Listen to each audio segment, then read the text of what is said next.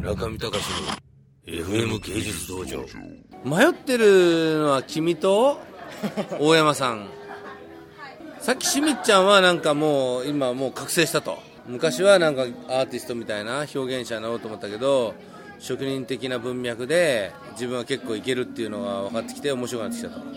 しかし発表の場がになったらそれは発表してみたいと。バンさんはどうなんですか？僕は結構その職人的な部分にすごい面白みを感じてる職人的な部分の後継者みたいのは磯もない。なんかさ俺最近ね漆職人のさ赤木さんっていう人のとこと結構いろいろ仲良くしてんだけど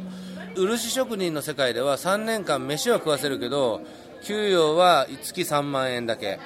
でそれで衣食衣食住っていうか住と食は住み込みで3年間。その代わり3年以上働かせないっていう約束なんだって。3年だったら必ず独立しろと。だけどその間はただ働きに近い感じ。そういうこうお弟子さんの制度を作ることによって作品が安価に仕上がってしかもお弟子さんは3年間3年間というゴールがあるから修行すると。でそういうのはいいですよって言うけどじゃあその漆の業界盛り上がってるんですかって言ったらそれが盛り上がってないんですよって言うから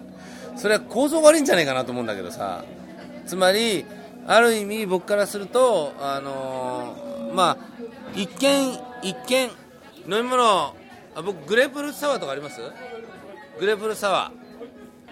ー。でその3年経っちゃったら自己マネジメントも何から何までやんなきゃいけないと。もちろんお店とか紹介しますよって言うけど売れなくてもなんか要するに北狐の親子切りみたいな感じで師匠はお弟子さんのやることには一切口出さないと。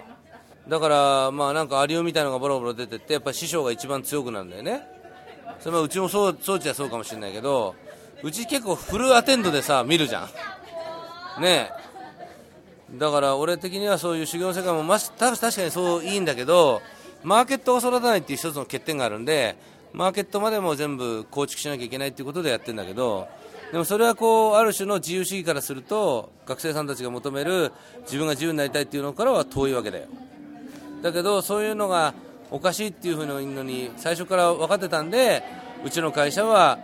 可能派の評論の開会期っていう名前にしたわけでさ徒弟制度とマーケットをその